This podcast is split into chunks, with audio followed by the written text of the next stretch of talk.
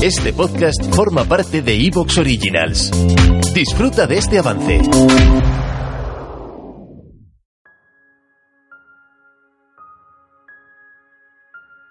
Y el dato es el siguiente. El, el 8% de nuestros miedos son reales, es decir, nos vamos a morir, vamos a tener enfermedades, vamos a perder a seres queridos, vamos a tener situaciones que realmente nos asustan, pero el 92% son falsos. es decir, o son falsos o si ocurren, sabemos salir airosos de ellos o podemos salir de ellos. Bienvenidos a Conversaciones Inspiradoras.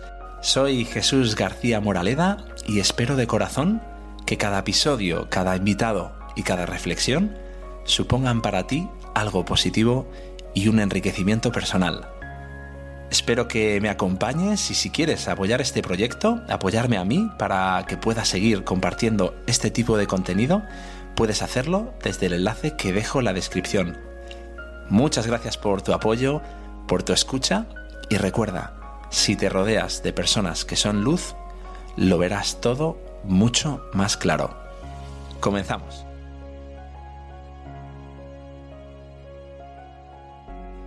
Detrás de un contratiempo puede existir la oportunidad de nuestra vida. Solo hace falta la curiosidad y la intención positiva de verla. Muchas gracias por, estar un episodio más acompañándome en una nueva conversación inspiradora. Intento siempre en este espacio eh, aportar contenido de, de, valor a través de estas conversaciones, a través de reflexiones que nos haga, que nos haga despertar, que nos haga elevar un poquito nuestro nivel de conciencia y espero que cada, cada conversación nos aporte pues pequeños pellizcos inspiradores que nos hagan reaccionar y, poder afrontar los desafíos a los que nos enfrentamos día a día pues de manera más positiva, a sentirnos más vivos y a, disfrutar de, la vida en mayúsculas. Mi, invitada de hoy es una de esas personas que, con sus libros, con sus conferencias, con, con su experiencia y su manera de comunicar, pues nos aporta mucho a todos los que, a los que queremos seguir aprendiendo y, mejorando. Así que es un placer eh, y, doy la bienvenida a Pilar Jericó. Muchas gracias por acompañarme desde Washington. Muchas gracias, Jesús. Gracias a ti por la amable invitación y por este proyecto tan lleno de, esperanza, de ayuda y de, y de tantas emociones positivas que, ayudas a, a, desarrollar. Muchas gracias. Bueno, pues gracias a ti, gracias a ti por también todo lo que aportas Quiero también decir, porque esto es un mensaje y un aprendizaje que, me gusta compartir em, con los oyentes, estar aquí con Pilar Jericó no ha sido de un día para otro, me ha costado un poquito, pero es el poder de la constancia y de la determinación, que creo que es algo de lo que vamos, quiero hablar hoy con Pilar, pues que si en mi caso tenía muy claro que tarde o temprano hablaría con Pilar eh, quería hacerlo y no, he, no he cesado en el intento, ¿no? Entonces, em, quiero presentaros a Pilar, si no la conocéis. Pilar Jerico es, es, conferenciante, es empresaria, ha escrito, si no me equivoco, Pilar, siete libros. ¿Me equivoco? Bueno, y el último, el octavo. El octavo. que es el Chase Mindset, el octavo pasajero. Que hablaremos también de ese octavo pasajero. Muchos de ellos han sido bestseller y traducidos a varios idiomas. Eh, está considerada como como una referente eh, internacional en, liderazgo, en mentalidad para, para, el cambio. Vive entre Estados Unidos y España y, sin duda creo que nos puede aportar mucho.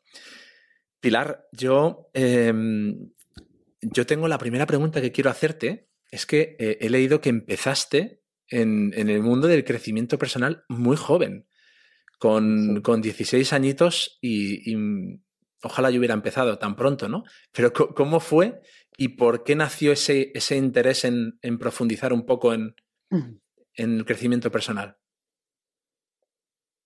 Bueno, yo empecé a los 16 años eh, a asistir a cursos de crecimiento personal y empecé a leer em, libros de, de, crecimiento personal que eran los que habían entonces, ¿no?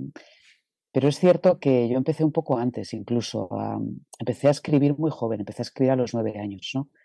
Y escribía relatos, pero hubo un momento, mm, ya diríamos sobre los 11, 12, que empecé a escribir ensayo. Ensayo de, de qué sentía, del mundo, de tal. Y luego me he dado cuenta de que eso es una técnica de desarrollo.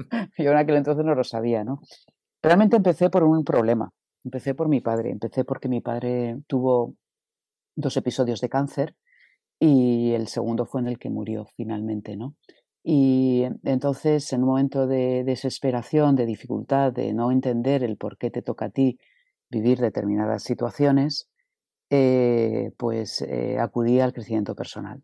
Eh, y yo creo que ahí fue gracias a, una amiga mía, que Arancha, de, del instituto, que tenía, que sus padres eran maravillosos, y eran esos padres que invita a la hija y a todos los amigos de la hija, pero a tener conversaciones fantásticas ¿no? sobre la vida y tal. Y teníamos eso, 15, 16 años, es ahí cuando empezó la curiosidad, pero fue a raíz de la enfermedad de mi padre, ¿no? Y, por supuesto luego su posterior muerte.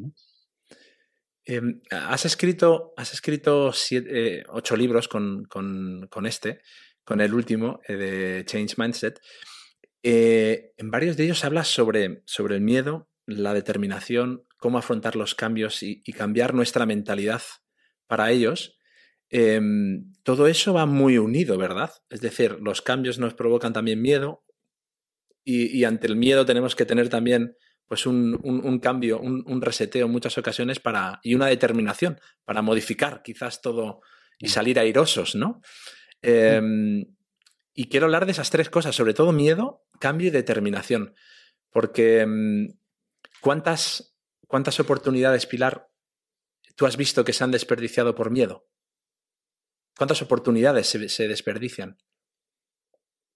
Pues Yo creo que la mayor parte de las personas, eh, bueno, primero el miedo es una emoción natural que tenemos todos.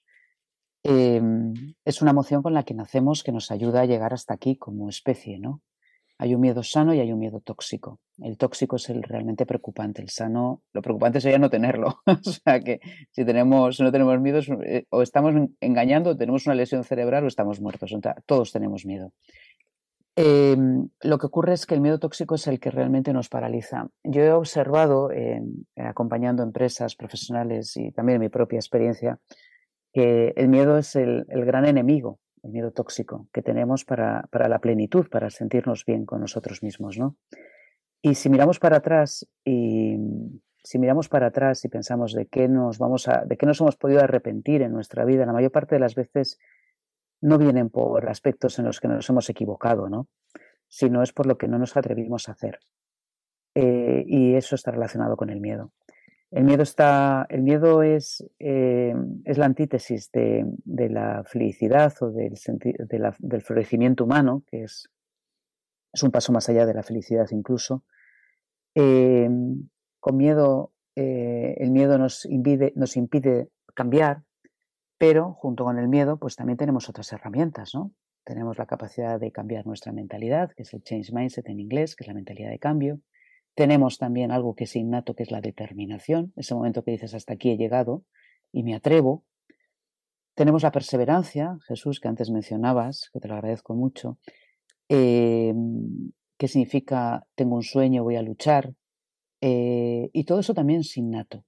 Es decir, que tenemos una emoción muy poderosa, pero también tenemos otras que también son poderosas y que dependen de las decisiones que cada uno de nosotros tomemos en cada uno de los instantes, donde vamos a alimentar más el miedo o vamos a alimentar más el otro lado, que es la determinación, que es la ilusión, que es la, que es la mentalidad para el cambio, que es en el fondo la vida, ¿no?